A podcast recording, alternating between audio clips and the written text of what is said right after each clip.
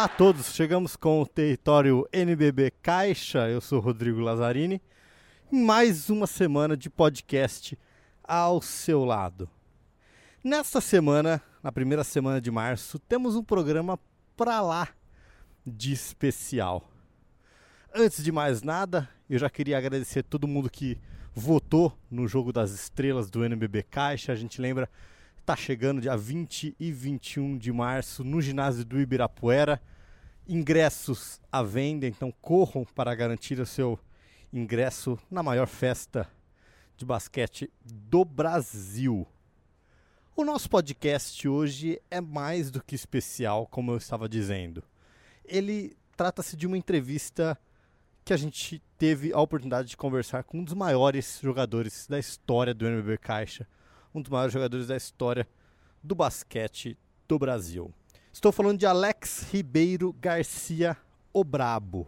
Alex, a gente está fazendo essa homenagem devido ao seu aniversário, né? Aniversário de Alex Garcia, dia 4 de março, caso você esteja ouvindo esse podcast na segunda-feira, dois dias antes, mas do aniversário do Alex, quarta-feira, dia 4 de março, o jogador que torna, vai, né, fazer 40 anos de idade, aí nasceu em 1980, né? Teve passagens já por, por clubes expressivos, NBA, toco histórico em Tim Duncan, um cara que simplesmente parou o Antetokounmpo na Copa do Mundo, agora da FIBA. A gente bateu um papo pra lá de especial com o Alex, né? Eu, Rodrigo Lazzarini, Douglas Carrareto e o Alex conversamos e ele contou toda a sua história. Eu acho que nada mais importante do que nesse momento a gente ouvir as palavras do Alex, toda essa trajetória aí que o camisa 10 do Minas Tênis Clube traçou no basquete nacional. Se liga agora e curtam muito essa entrevista.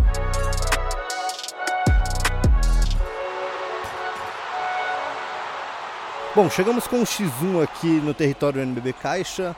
Hoje um X1 muito especial, né? Com um dos jogadores mais icônicos, se não um dos maiores da história do NBB. Estamos falando de Alex Garcia. Hoje ao meu lado Douglas Carrareto. Douglas, tudo bom com você? Tudo bem, e você, Lázaro? Tudo certo. E ao meu lado, Alex Garcia, o Brabo. E aí, como é que estamos? Tudo é que tá, certo, Brabão? graças a Deus. Beleza? É nóis. É isso aí. Alex, aqui o intuito é contar histórias. A gente vai falar bem pouco de basquete de dentro da quadra, efetivamente.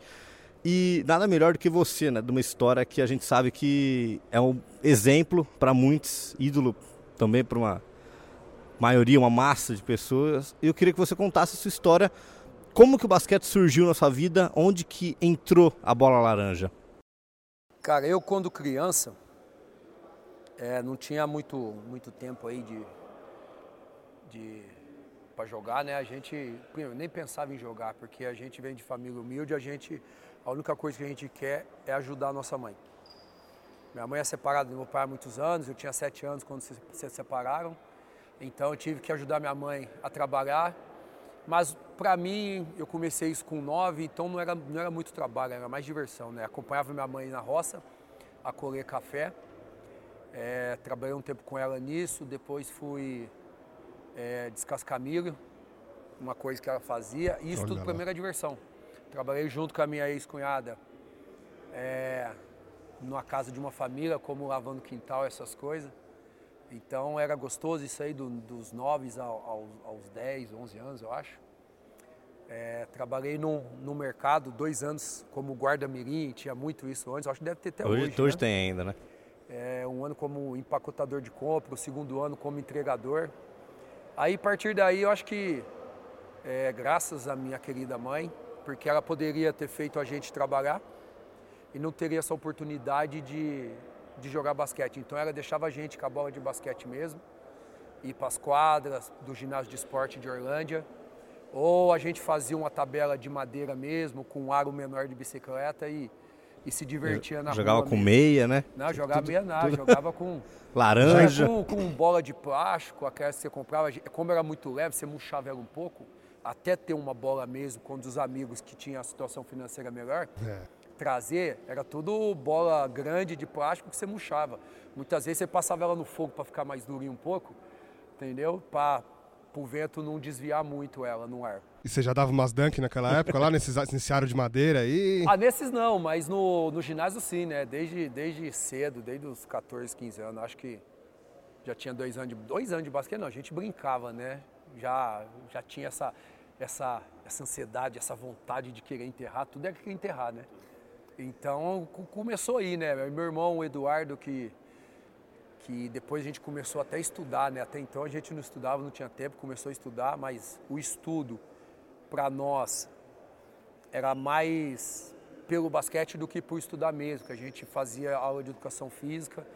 No, no, no momento não, não tirava muita nota porque a nossa cabeça não era, porque como eu não estudava antes, a cabeça era o trabalho para ajudar a mãe, então não tinha muito tempo de estudar. Então, quando a gente foi para a escola, a nossa cabeça era zero em relação ao estudo. Estava preocupado mais Entendeu? com o basquete. Estava preocupado mais com o basquete. Mas aí a responsabilidade foi da minha mãe mesmo, de, de, de, aceitar a gente, de deixar a gente tomar nosso caminho. E meu irmão, é, nesse período da escola, começou a fazer educação física. A gente já fazia junto a educação física, mas a, a professora de educação física, a Solange de Castro, ela acabou, já faleceu, faleceu há pouco tempo agora. Ela, ela dava aula pra gente no, no, na escola e era técnica da cidade, onde puxou meu irmão primeiro, por ser mais velho. Uhum e logo eu fui atrás. Entendeu? Então, de, de, só brincadeira, a gente passou a jogar mesmo. Mas uma coisa que, que eu lembro até hoje, e quando eu vou até hoje em Orlândia, muitas pessoas que eu encontro falam assim: é, eu sempre torci por você. Tudo mentira. Porque na mesma época, quando a gente era criança, é, essas mesmas pessoas viam a gente andando com a bola de basquete debaixo do braço indo para o ginásio de esporte a gente era rotulado como vagabundo. Porque não estava estudando. Esses meninos vão virar bandido.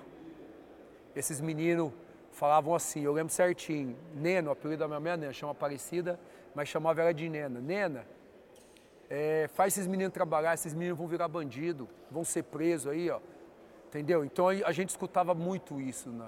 Hoje a gente, a gente vai em Orlândia e toma tapa nas costas falando que sempre torceu pela gente. Mas isso, isso não, isso não interfere. É mais gasolina que... ainda, né? Isso motivou vocês, isso é, né? Isso é, sempre, sempre foi. É. Até hoje, porque é, essas pessoas não sabem o que, o, o que a gente passou. Exato.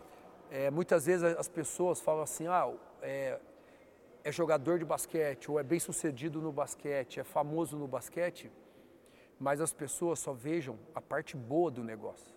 Não vê o tanto que você tem que abdicar de muita coisa. Tanto que você ralou. São 19 anos de seleção, são 19 anos longe da família, são 19 anos abdicando de muita coisa, o tanto de lesão que o jogador tem, esse período, psicologicamente você fica abalado se você não tiver uma estrutura familiar ou uma estrutura de pessoas próximas, se você estiver longe da família. E tem que desempenhar, né?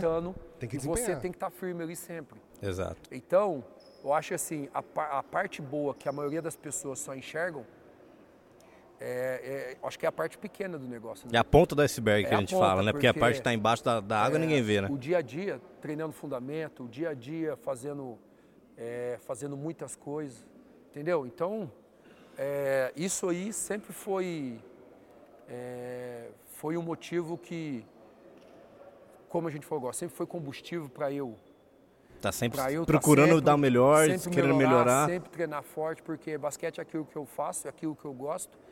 Minha mãe acreditou na gente quando eu tinha 12 anos, 12 para 13, e jamais iria. É... Te desestimular, né?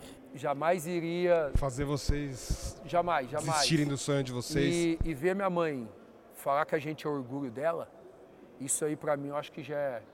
Não só ela, né? Mas a família inteira, os filhos, a esposa. Não tem preço, né? né? Acho que isso aí não tem preço.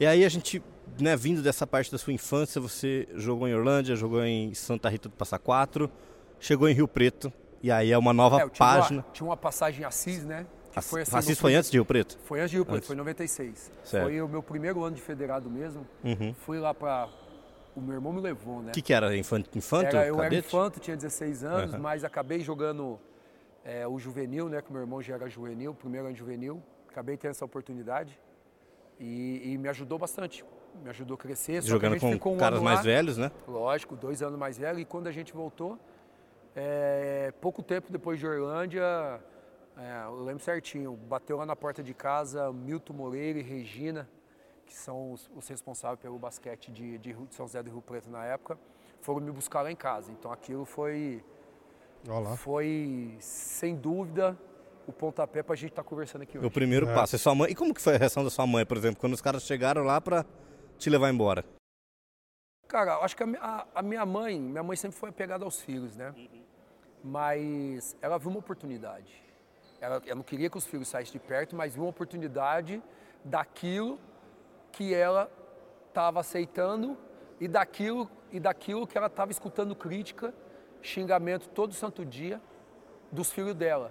Agora imagina para uma mãe Ouvi isso daí. ouvir de alguém que o filho dela é vagabundo, que o filho dela é isso. Eu acho que isso aí é a morte para uma mãe. Sim. Entendeu? Então, aquilo é ver uma oportunidade que, que ela falou, meu filho, vai. As É, isso acho que estimulou ela, ela ainda mais também, né? Acreditar em vocês, de ouvir Lógico, vocês, é, todo mundo falando isso de vocês. Lógico. E acho que isso estimulou ela, com certeza. Só que a minha mais. mãe é tão protetora que ela foi num jogo meu só, um só, lá em. Acho que foi em algum depois que eu já tive, estava em Brasília jogando em Franca, por ser perto da cidade. Mas eu lembro que ela foi num jogo em Ribeirão, lá no Coque. Aí acabou tendo um lance lá, eu caí no chão e ela queria entrar na quadra, xingando o adversário, achando que o não sei quem era estava me batendo. Você não vai bater no meu filho. Imagina, se o brabo é o brabo, imagina a mãe do brabo. Como que chama sua mãe? Vamos dar um- Aparecida. Aparecida, um beijo pra dona Aparecida, Aparecida aqui. braba. tá? Ô, a Cida. É isso aí. Alex, mas em Rio Preto tem uma- um capítulo que a gente fala especial da sua vida, porque foi onde você conheceu a Camila, Tem, cara, sua tem. esposa, né? Isso aí é um, é um capítulo que, que se não tivesse também a gente não estaria aqui hoje. Que foi fundamental na minha vida, que foi onde eu encontrei minha esposa. É, de lá pra cá, eu acho que é- tem aquele negócio né, que a gente escuta todo dia. Ou a mulher te afunda ou te põe lá pra cima, né? Graças a Deus a minha me colocou Te cima. colocou pra cima. É, tudo tudo que, que eu construí dentro de quadra, é, ela tem parte. Ela é responsável muito mesmo, porque tem, ela, ela mais critica do que, do que elogia. Eu, acho, eu, eu, eu gosto disso, porque eu acho que o elogio é bom, mas toda hora você tá bonito, você tá lindo, nossa, você fez 30 pontos, você jogou bem. Eu acho que isso aí não precisa falar. Se você foi bem na quadra, Tá ser né? elogiado, beleza, é legal, mas não precisa falar. Entendeu? Porque você sabe que você foi. Entendeu? Agora, apontar os erros, toda hora que você errar, falar assim, ó, amigo, você tá errado. Às vezes a fase que às vezes briga com o juiz, tudo, até hoje. Ela fala, se você brigar com o juiz, eu não entro mais numa quadra de basquete. Entendeu? Então eu acho, eu acho que isso é legal. Porque eu procuro me policiar, eu procuro me. é, é, E ela tá melhorar, sempre nos ginásios com você, E ela né? tá todos os jogos, É. entendeu? Ou tá assistindo, ou, tá, ou, ou quando joga em casa tá lá. Eu acho que o, o bom é isso. É falar o que você não quer escutar. Sim. Porque aí você melhora. É, Você sai da sua zona de conforto, É, né? É então. muito fácil receber É um muito elogio. fácil o elogio. Agora, a crítica é, é- é- as coisas ruins, e muitas vezes, muita gente não vai te falar. Quem vai te falar mesmo é quem realmente gosta de você. Total. Quem vai te falar o que você não quer escutar é quem realmente gosta de você. E é diferente de ouvir de um técnico, né? É diferente. O técnico Porque vai. às vezes você tá no calor do jogo, é, ele fala, entra aqui, sai aqui, você tá puto mesmo, tô nem aí. Mas a hora que você tá em casa, a cabeça boa, ou mesmo depois que você tomou um banho, tá saindo do jogo no carro, mesmo com a cabeça quente, a reação, pelo menos a minha com a minha esposa, tudo que ela fala, às vezes eu retruco, mas tá entrando aqui. Tá absorvendo, você tá eu absorvendo. absorvo tudo. Lógico. Vai guardar, né? Entendeu? E ela fala mesmo. Então, isso, isso ajuda muito a evoluir como atleta. Não só como atleta, mas como pessoa. Então, até nesse ponto, ela é fundamental. E a parte da família dela, né? Que quando você também tava jogando em Rio Preto, te acolheu como um filho. Ah, pelo amor de Deus, cara, o que, que eu posso falar isso aí? É minha segunda mãe, é meu pai, são meus irmãos, entendeu? É, é uma família muito querida para mim, está no meu coração, porque desde o primeiro dia que eu conheci minha esposa, eu conheci minha sogra, ela, foi, ela é ex-basqueteira também, entendeu? Então acho que isso aí facilitou. Mas apesar de tudo isso, me acolheu desde o primeiro momento, Entendeu? Acolheu um moleque de 17 anos que usava um brincão assim, ó. Era Você moda. usava cara. brincão? Era moda. Isso aí. Quem isso- que vai te aí- imaginar assim hoje? Jamais, Sério? isso jamais. Hoje eu tenho até uns furos na orelha Tem. aqui, hoje eu tenho brinco lá, eu, eu fico assim, ó. Eu vou colocar esse brinco. As próprias minhas filhas falam, pode tirar isso aí agora. Aí, ó. Entendeu? Estão As doutrinadas brabinhas, já. Estão doutrinadas pelo Mas pai assim, já. ó. Caramba, Alex, não imaginava você É, de mas brinco, velho. 17 anos, naquela época, a gente era até meio marginalzinho, assim, né? Entendeu? Usava as roupas largas, né? Tudo- Não, usava roupa larga não, não tinha roupa. Eu fui, tanto é que... Ia pros rolês sem camisa. Voltando um capítulo aí, É. quando o pessoal de Rio Preto falou assim pra mim, lá na, minha, na porta da, da casa da minha mãe, é, Alex, faz a sua mala e vamos embora. Eu pus uma mochila nas costas e fui. Eu vou contar pra você, eu tinha uma calça jeans, que é a que eu tava vestindo, um tênis, aquele topper da Inatec, que era duro igual pedra, mas só que eu fazia tudo com ele. Estilo chuteira. Tinha duas camisetas, a que eu tava vestindo e uma outra, duas cuecas, a que eu tava vestindo e uma, e uma que os caras falavam assim, ó, as orbas do vovô, que é as cuecas do vovô. Era isso, vinho, a cor vinho ainda. Olha lá, lembra até a cor. Uma mochila de pano preta e, e um chinelo havaiana. Foi assim que eu fui para Rio Preto, sem nada, Olha lá. não tinha. A gente morava na quadra, eu ficava com a roupa do time o dia inteiro, treinava, até que eu comecei a namorar ela e quando eu, e quando eu fui conhecer ela, pegava a camisa de um, a calça do outro, os caras eram maior que eu, chegava, dobrava a calça no pé, pegava o sapato do outro que era maior, entendeu? Mas eu ia, igual Ficava um palhaço. estiloso, ficava estiloso. Ah, ia igual um palhaço, roupa tudo errado, mas ia, mas era, era o que eu tinha no momento, Olha lá. entendeu? Era o que eu tinha e tanto é que eu comecei a namorar ela, o primeiro presente que ela me deu foi roupa. Geralmente você não gosta, quando você tem essa idade, você não gosta de Foi ganhar roupa. roupa, né? Porque ela falou o seguinte, falou assim, ela, ela contou pra mim, ela falou assim, Alex, eu cheguei e falei, mãe, toda vez ele vem me ver, ele tá com a mesma roupa. mãe, dá um presente pra ele, mãe. Me deram roupa, Olha lá. entendeu? Então isso aí, pra mim, Fica marcado na história. não, apesar de 20 isso, anos depois. tá- isso, isso é tudo, sabe assim, dando carinho, os irmãos dela, o René, o menorzinho, tinha 3 anos, o Breno tinha 11, eu ia pro ginásio, tava um numa perna, outro na outra, os dois iam comigo, entendeu? Tem, tem uma afinidade muito grande, até mais do que meus próprios irmãos, de sangue, Olha lá. entendeu? Tem uma afinidade até hoje, vou para Ribeirão Preto, a gente fica lá, todo mundo mora lá em Ribeirão, a gente senta, faz churrasquinho, dá risada, entendeu? Então, assim, tem um carinho muito grande pela minha sogra, pelo meu sogro que me ajudou muito, desde o primeiro, porque assim, a mãe normalmente acolhe, o pai tem aquele pé atrás e, e tenta ser um pouco mais, Mais rígido, rígido. É. mais, Principalmente naquela mais época, turrão, né? Entendeu? Mas não, desde o primeiro dia me acolheram muito bem, entendeu? É, mesmo com receio da família ao em, ao- em volta, dos parentes, falando assim, como é que você vai deixar sua filha namorar um cara desse? Você está entendendo? Sim. Mas assim, hoje eu sou muito querido pela família toda, eu gosto de todo mundo. E eu acho que é isso, cara. Eu acho que Família é muito importante, É, né? A isso família é muito, cara. Família- Ter principalmente duas quando- famílias ainda, né? Principalmente quando você encontra pessoas que vai acrescentar, que vai. que naquele momento eu estava longe da minha mãe, longe de todo mundo da minha família, e eles eram minha família. Então, se eu chegasse naquele momento ali, não tivesse ninguém, às vezes poderia ter virado jogador, às vezes não, às vezes poderia ter seguido outro caminho, entendeu? Porque coisa ruim tem em todo lugar. Tinha jogadores, não só em, em, em outras coisas assim, de, que trilharam outros caminhos errados, entendeu? Mas não, sempre me ajudaram até nisso. Manter a Manter um cabeça no lugar. Você quer ser jogador? Manter um foco. E eu sou grato eternamente por- por- pela minha família em relação a isso, que eu já falo que é minha família hoje- também, minha mãe, meu pai, meus irmãos, é tudo nosso. E a família Isso da Camila aí. também.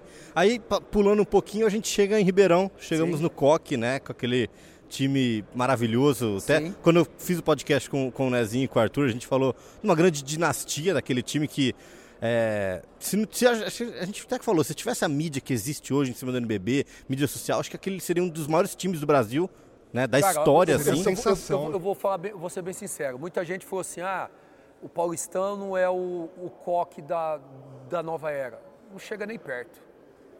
Sempre sincero, não é menosprezando o paulistano. Fez um time de garoto. O paulistano que você jogou a final depois, né? Isso. Não é menosprezando, porque os caras jogaram muita bola. Sim, Mas se você põe os dois times para jogar da mesma idade, não dá nem jogo. Não dá jogo. não dá. Não dá jogo. Porque Você era titular com 21, Aquele- 22 anos, você, Nezinho, Arthur? é, a gente já Acho era, que o Renato tinha era mais velho, com 99 25, né? Já, 99 já era, o, ti- ó, o time de molecada. Chegava lá, falou o Chain do Coque, lá, tanto é que a gente nem contrato tinha, era de boca. Tanto é que a gente nem esquentava muito. O Chain falava, ó, o salário de vocês é isso? Tá bom, Chain, beleza, a gente quer jogar. A confiança que a gente tinha ali no Coque. Aí, aí a gente brinca até hoje. Se tivesse Coque até hoje, tava lá até hoje. Sim. É, com Entendeu? certeza. A estrutura que, 20 que tinha do CT, de, Não, o que já tinha 20 Muito anos atrás, no, né? Tudo. 20 anos de coque. Se tivesse basquete até hoje, a gente estaria 20 anos de coque. Vai saber Deus quantos títulos não tinha papado aí. É. Entendeu? Porque Penta, pentacampeão paulista, um invicto, É, brasileiro. então, a gente era para estar absurdo. Então, é, foi uma passagem assim, cara, top demais. Que você carrega os meninos, os, os meninos, né? o Nezinho, o Arthur, o Renato, É, que são, pô, são é- os parceiros até hoje. É, né? ami- é é é- é amizade, isso é amigo mesmo. Entendeu? Esses caras de Ribeirão. Vocês cresceram, né? Vocês O cresceram. Rafael, Red Charme, o Leandro, Chiltão. É a amizade que você tem assim, ó. Que você fala assim, não, isso aí é chamar na minha casa lá, hoje que joga junto, ou daqui 15 anos na hora que parar, vocês estão por onde? Vão, vai, junta aqui, vamos, vamos, vamos voltar, vamos dar risada, vamos dar risada da época que a gente jogava. Vai ser assim, cara. Sim. Vai ser assim, porque Legal. são coisas que. É isso aí. O que, que que mais te marcou no junto. coque? O que mais marcou É. Eu vou falar uma coisa pra você. O que mais me marcou no coque não foi nem, nem basquete. Foi o tratamento do Chaim, da esposa Adriana, com a gente. Né? Porque a gente era moleque, a gente só queria jogar, mas a gente era tratado assim, a gente era tratado igual filho mesmo, igual criança. E, e, e, e naquele ponto, naquele, naquele, naquela, naquela época, se o Chain fala assim, gente, vocês têm que sair batendo a cabeça em tudo aí, ó, que é o que a gente vai ganhar. A gente faria, a gente fazia com o maior prazer, velho. Porque sabe assim, quando você tem segurança nas pessoas que estão é, é, em volta de você, aquilo ali, aquilo ali. E ele ajudou muito vocês, né? Quadra, a primeira passagem com o Edivar, que nessa transição aí, Do desde po- Rio Preto, com o Silvio Caipira, que era técnico mais, mais bravo, em Ribeirão, com o Tom Zé, com o Edivar Simões. É, é aquilo que eu brinco. Se muito jogador hoje pega essa sequência aí, é, Silvio Caipira, Tom Zé, Edivar Simões, chega no Edivar Simões para de jogar. Porque hoje é tudo, hoje não pode falar mais nada. Entendeu? O jogador, o negócio tem que ser ali, cara. O cara tem que aprender ali. Era muito e eu bravo? sou E às vezes assim, eu- o meu estilo de jogo na quadra, às vezes de falar, de cobrar, às vezes até mais durão, eu acho que é por ma- mais ou menos por essa infância que eu tive. Com essa passagem, essa transição de, de base para adulto. Só que isso aí me deu um respaldo monstruoso para chegar na hora do, do bicho pegar, você tá firme ali, você não fraquejar. Exatamente. Aí, quando você estava no Coque, você foi convocado para a seleção pela primeira vez Sim, em 2001. Eu- O Hélio Rubens era o técnico, Copa América e Nuquê na Argentina. Primeira convocação, 2001. E tava passando por o basquete tava passando por um momento de renovação ali, né? Sim, Logo sim. na Copa na Copa seguinte, né, de 2002 também já foi uma base bem uma base bem jovem, né? Sim, sim. Né, já estava numa, numa mescla ali, né? Já estava. Acabou, acabou estendendo um ano a mais em, dois, em 2002, né? Do Mundial de Indianápolis, que tinha Vanderlei, Rogério, Sandro Varejão, Elinho, Demetros. Aí já tinha a molecada, eu, Leandro, naquele ano o Baby tava, o Splitter. Rafael, Splitter, Anderson Varejão. Entendeu? Então já estava ali já uma. O Uma Giovanni, acho que estava também. O Marcelinho, que já estava vindo da outra geração e continuou com a gente até pouco tempo. Sim. Então já estava já tava tendo aquela, aquela mescla de falar assim, ó, os veteranos, já está na hora que a gente vai assumir. Entendeu? Então. Pedindo É. passagem, né? Já chegou pedindo isso, Já passagem. começou essa geração nossa que veio até hoje. E como aí, é você pode falar, pode falar. Como é, que, como é que foi esse mundial, esse primeiro mundial de vocês ali? Vocês com uma, tão jovens, com uma responsabilidade tão grande. Fizeram essa pergunta para mim em relação ao Iago desse. Entendeu? Eu falei assim, eu acho que ele não, não tem a dimensão do que é um campeonato mundial. Eu acho que ele. E nem, e nem precisa, porque não é responsabilidade dele ainda. Ele não pode ter isso, esse peso, nem ele, nem o Didi. Entendeu? Então eles têm que chegar aqui, brincar. Eles têm que chegar aqui e brincar. A responsabilidade é nossa, mais velha. É o que a gente era em 2002. A responsabilidade era dos caras mais velhos. A gente estava ali para jogar basquete. Responsabilidade de ganhar, de fazer as coisas, de ter a dimensão do que, do, do- de como ia jogar, era dos caras mais velhos. A gente era guiado. Ó, Alex, você tem que fazer isso, isso, isso. Beleza. Foi igual em 2000, 2000 New Ken. Primeiro jogo acho que foi contra o Canadá, eu lembro certinho. O Hélio Rubens e o Lula, que era o assistente, falaram assim, ó, você vai marcar o Steve Nash quadra inteira. Com 21 anos, Rolar. corria aqui. Eu lembro que o Demetrius ainda falou, ó, ó que eu tiver com a bola, só corre. Pô, corria e dava, as coisas, dava os passes longos e dunk. Dava os passes longos e dunk. Então, nessa fase de, de, de moleque, é só isso. O que, que eu tenho que fazer? Aí é para marcar o cara quadra inteira? Tá bom, vou marcar o quadra inteira. O que, que ele faz? Isso? Ó, você vai fazer isso, isso e isso. Beleza, era isso que tinha que fazer. Bom, chega 2003, então você dá aquele toco no, No Tim Duncan Duncan, no pré-olímpico. Isso. Aquele foi. Que aí eu acho que tem uma virada na sua vida. Mais uma. É, então, que a todo gente mundo fala. daquele toco, mas não foi o toco, né? Foi mais pelo estilo de jogo. Não, mas aquela- de mas muita o toco ficou Ah, marcado tudo- na sua ah, vida. isso- né? Foi emblemático, né? Isso, isso tá aqui, né, cara? É. Todo mundo fala, ah, você foi pro seu pelo toco? Eu falo, foi. Isso mesmo. Entendeu? Foi Então- mesmo. Oi? Hoje você garante que foi. Não, Muita gente não, só não fala, foi, né? Pô, foi, depois disso foi, ele foi. Não foi, não foi mais pelo estilo de jogo, entendeu? De muita defesa, que é aquilo que o Popovich gosta. Como que foi? Bom, você acabou de falar um nome. Como foi ser treinado por Greg Popovich, um dos maiores da história? Cara, esse cara é nota 10, cara. Esse cara aí é, é de outro mundo. O jeito que ele lida com o jogador, é, o dia a dia, não só dentro de quadra, mas fora, é o que torna ele especial. Não sei te explicar, não sei te falar como era, mas o jeito que ele lida é o que deixa ele diferente de muitos. Você teve a oportunidade de encontrar ele na China agora? Sim, conversamos um pouquinho lá, ainda até brinquei, falei, ó, vou pisar em San Antônio. Ele falou, ó, será sempre bem-vindo. Então acho- é, é Bem gostoso. legal. Como que foi? Ele, naquela época, ele já dava aquelas entrevistas né, do jeito que ele dá hoje, porque hoje todo mundo só vê ele assim, né? O Greg É. Popovich dando aquelas entrevistas Mas monossilábicas, esse, esse, esse assim. dele, turrão aí da quadra, não tem nada a ver fora. É mesmo? O cara é nota 10, cara. Nota 10. Entendeu? Mas se ele, se ele dava essa entrevista desse jeito, onde eu, eu, não, eu não, não reparava. Entendeu? Mas o cara é nota 10, não tem o que falar desse cara. Esse cara não dá pra criticar, esse cara é só elogio. É mesmo. Então, tanto é que eu fiquei triste quando a seleção americana perdeu, não chegou na final do Mundial por causa dele. Porque esse cara é Merecia, foda. né? Esse cara, esse cara merece tudo de bom, cara. Esse cara é nota 10. Legal. E aí você foi, vai pra New Orleans, né? E acaba Sim. tendo uma, uma lesão na NBA já. Eu tive duas, né? Duas. Já vou antecipar essa tua aí, porque esse próprio San Antonio na pré-temporada, contra o New Orleans Hornets, eu quebrei o pé. Entendeu? Aí teve a temporada toda, fui trocado, eh, já estava mais ambientado com o estilo de NBA, como funcionava a NBA. Joguei seis jogos, seis ou sete como titular da equipe, que me deram essa. Byron Scott me deu essa abertura, me deu essa oportunidade. E dia 12 de dezembro de 2004, jogo em Washington cruzado anterior de olho esquerdo. Eu tenho todos esses jogos em casa, É eu mesmo? tenho que achar, mas está tudo guardadinho em DVD lá. Mas foi a segunda cirurgia que onde é, e a concorrência que era, né, dois anos, duas cirurgias, eu acho que tira a confiança de qualquer time. Então foi quando eu voltei pro, pro Coque. Você tinha, você tinha o quê? 25, 26 na época? Tinha 24 para 25 anos. 24, 25.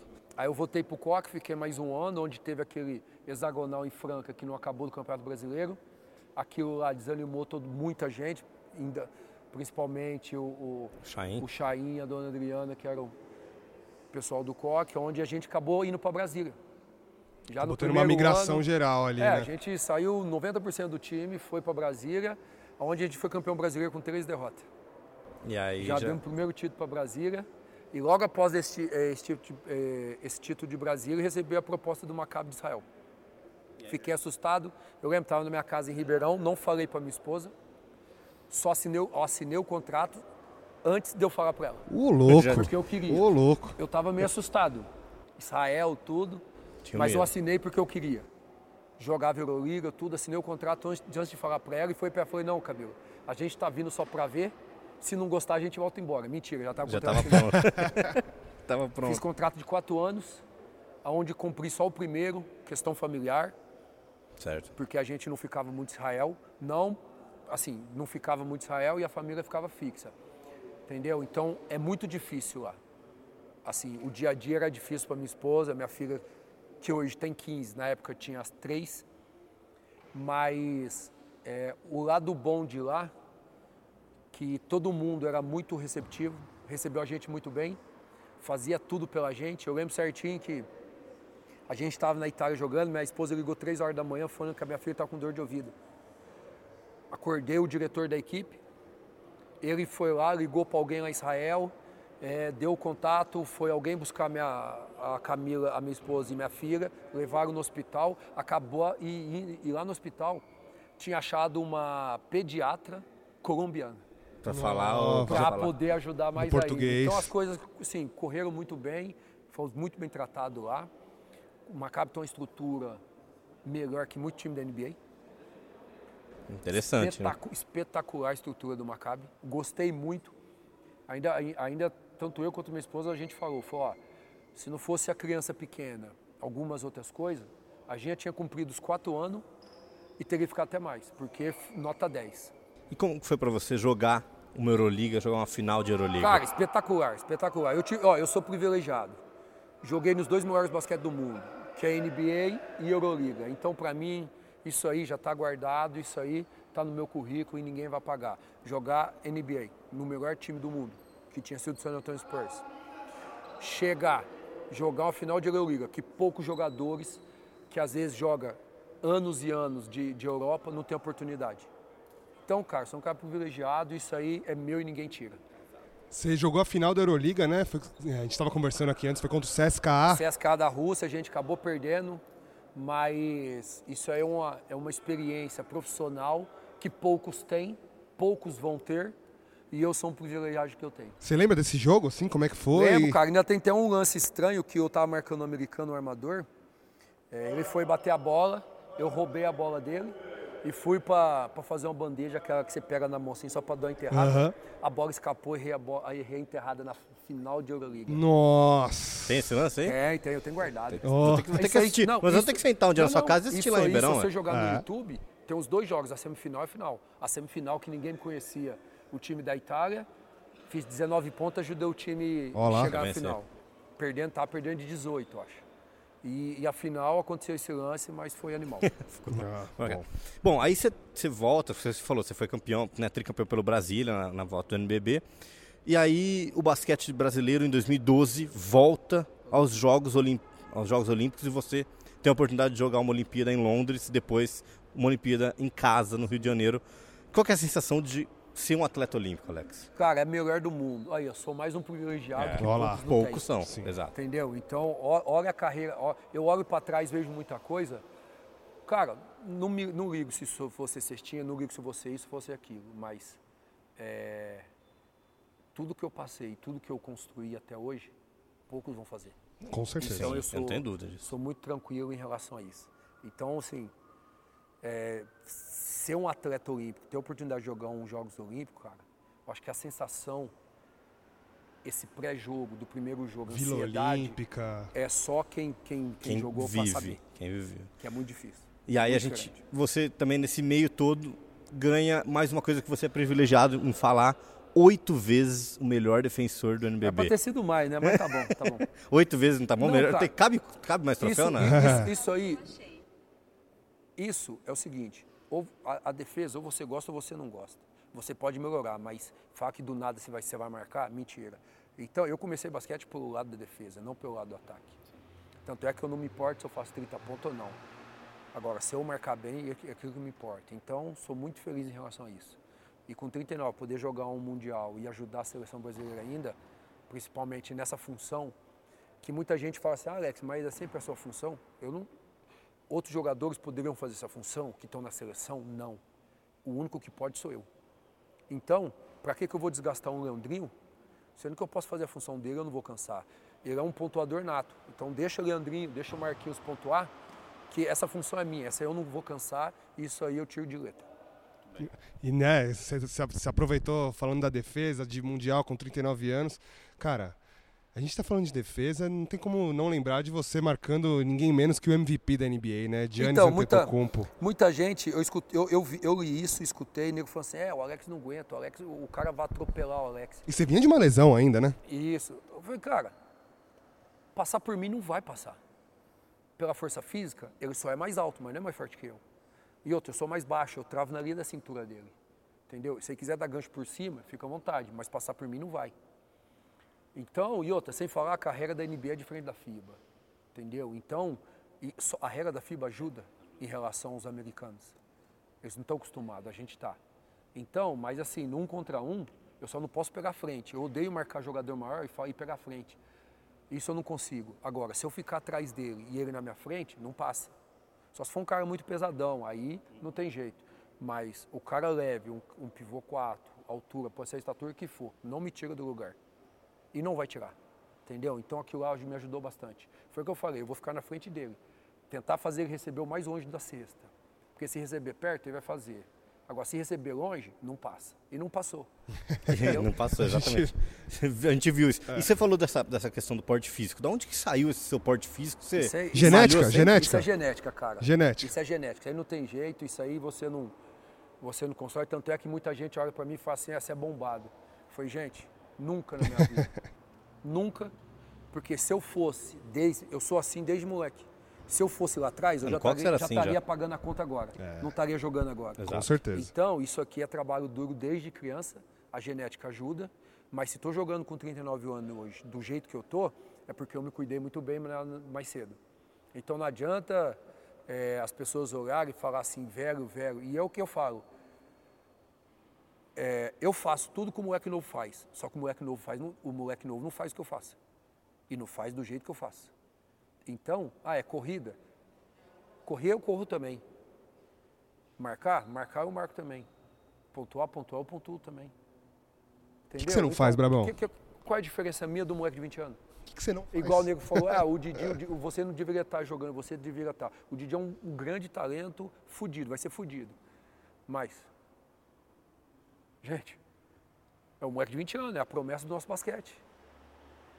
O que, que ele fazia que eu não fazia? Cada um no seu estilo Exato. de jogo, entendeu?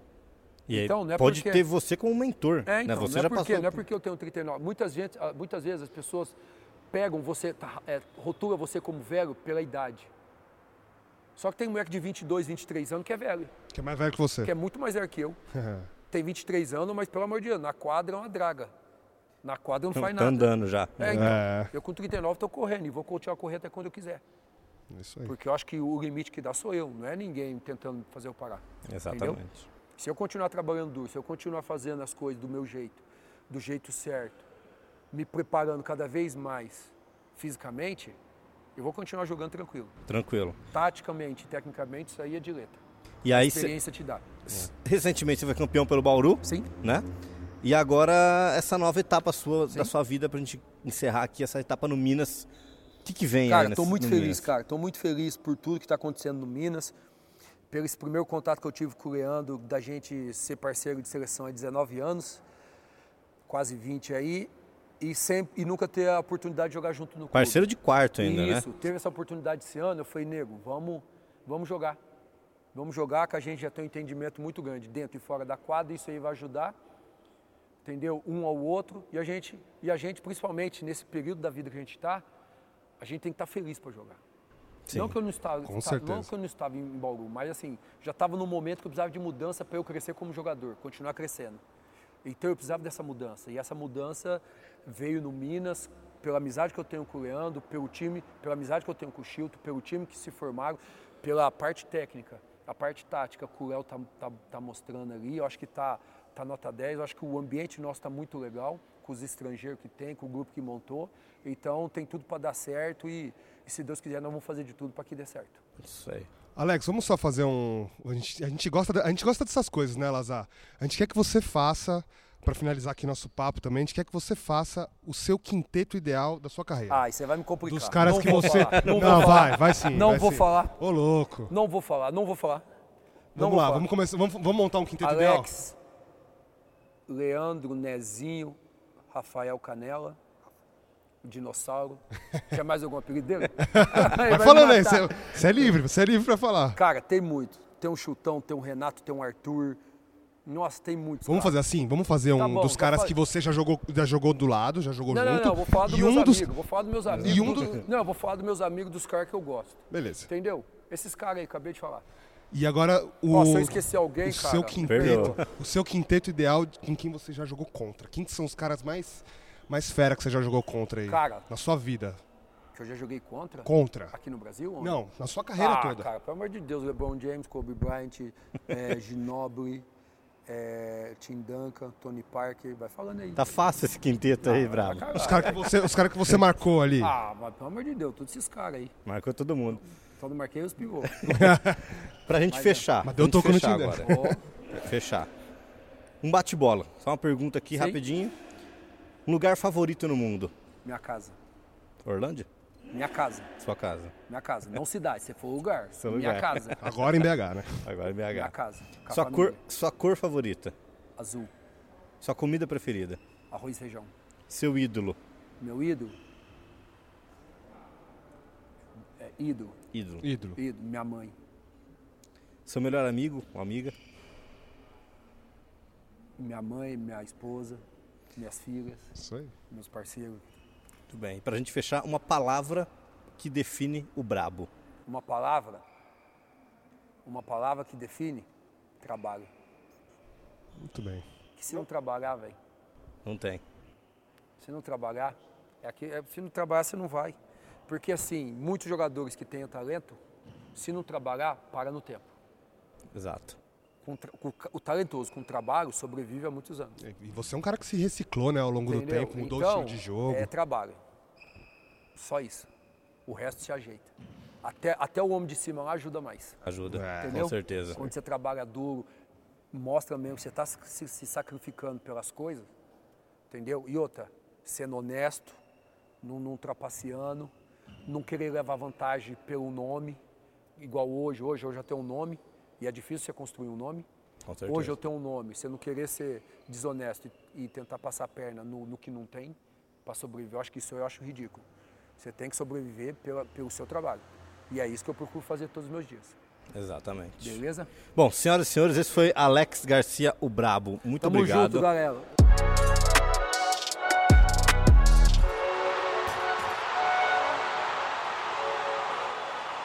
O NBB Caixa é uma competição organizada pela Liga Nacional de Basquete em parceria com a NBA e com os patrocínios oficiais da Caixa, Budweiser, Infraero, Nike e Penalty, e os apoios de Unisal, Açúcar Guarani e Pátria Amada Brasil, Governo Federal.